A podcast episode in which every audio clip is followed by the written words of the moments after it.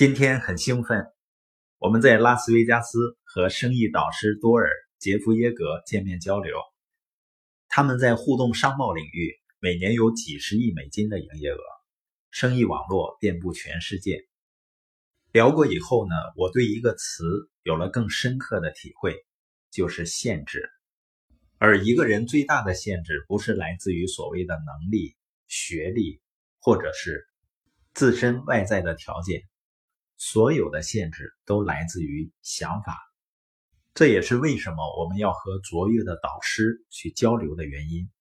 他们会给到你一个更大的愿景、更大的梦想。我以前曾经给一个企业做培训，那个企业的副总在开始前说：“啊，你可以讲的简单一点，因为这些员工呢都没什么学历，学习能力啊、思考能力都很差，简简单单的讲讲就行。”他的这种表达源自于他的想法，他认为呢，他的员工学历有限，所以他们的潜力就有限，这就决定了这些员工在他下面工作的时候，没有可能得到能发挥出他们最大潜力的机会，那就不可能有大的成就。所以我非常感恩自己能够在一个没有限制的系统里面成长，在这个环境里呢。我才开始敢于去想，才开始相信自己也是有着巨大潜力的。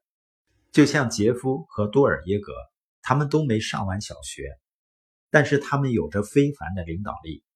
也是源自于他们在这样的一个相信人人都有着巨大潜力的系统里，在这个系统里面，卓越的领导人对人们有着非凡的相信。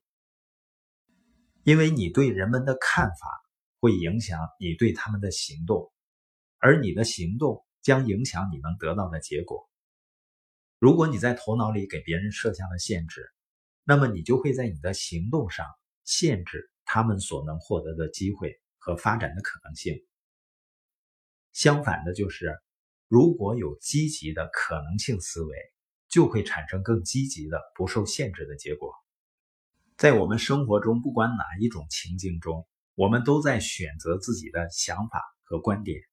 比如说，红绿灯变绿了，在你前面的那个车呢没有立刻启动，